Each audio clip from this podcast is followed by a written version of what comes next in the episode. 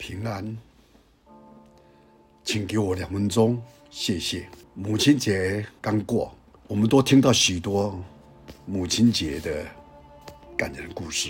今天牧师又想到一个母亲节感人的故事与大家分享，但请你们要听完上集跟下集，很精彩，很感动。在哥林多前书十三章十三节，如今长存的有信、有望、有爱，这三样其中最大的是爱。有一个年轻人，在十八岁那年，他因为行凶杀人而被判了六年。从他入狱的那一天起，就没有人来看过他。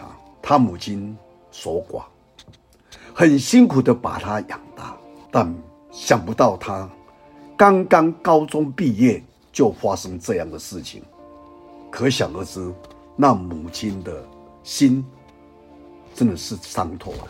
他入狱的那一天，他收到一件毛线衣，毛线衣的下角绣着。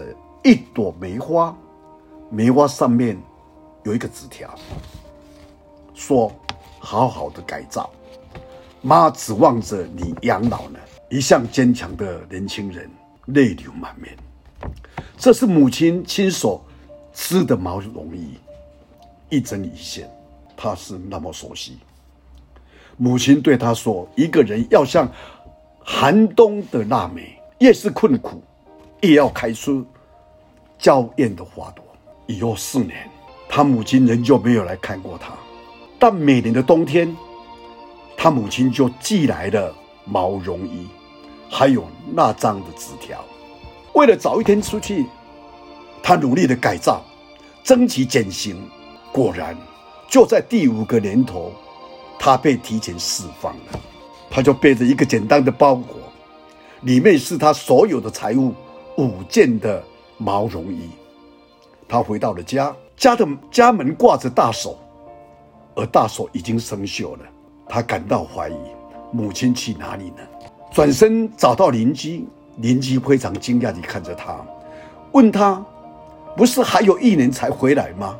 年轻人摇头，说：“我妈妈呢？”邻居低下头，说：“她走了。”她的头爆炸，不可能。母亲才四十多岁，怎么走了？冬天，他还收到他的毛绒衣，看到他留下的纸条。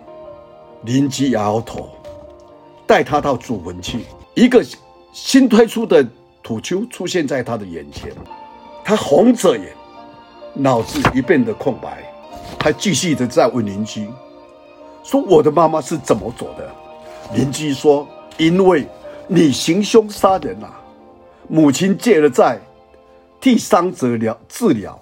你进监狱以后，你的母亲便搬到离家两百多公里的炮竹厂做工，常年不回来。而那几件的毛绒衣，母亲怕她担心，总是托人带回来，由我来转寄。就在去年的春节，工厂加班，生产爆竹。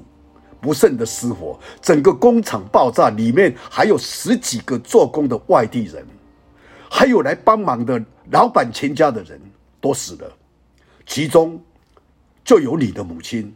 邻居说着，叹了一口气，说：“我家里还有一件毛绒衣呢，预备今年把你寄去。”在母亲的坟墓面前，他捶胸顿足，痛哭不已，都怪自己，是我害死了母亲，真是一个不孝子。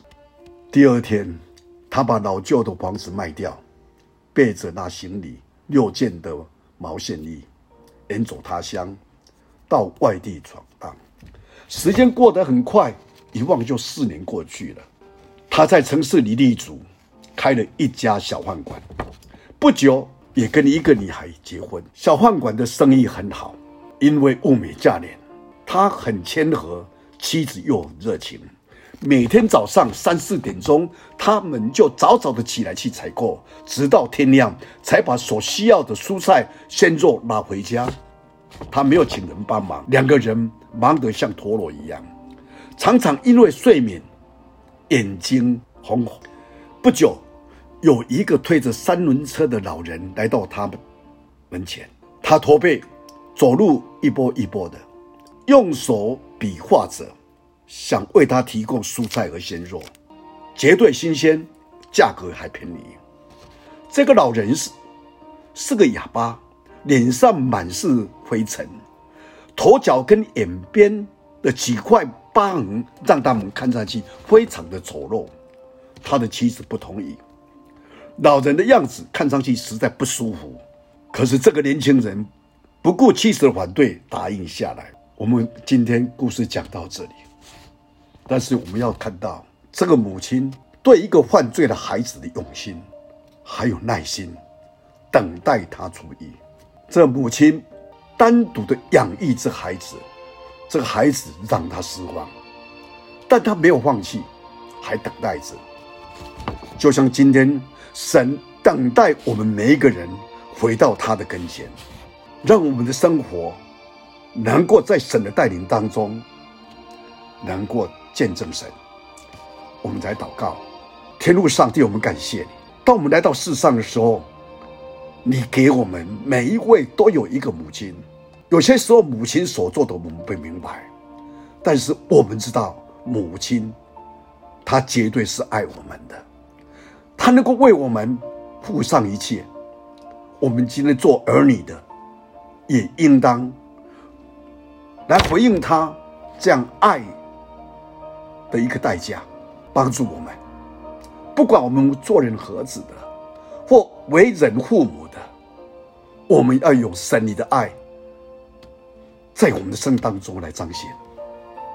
感谢你听我们祷告，奉主耶稣基督的圣名，阿门。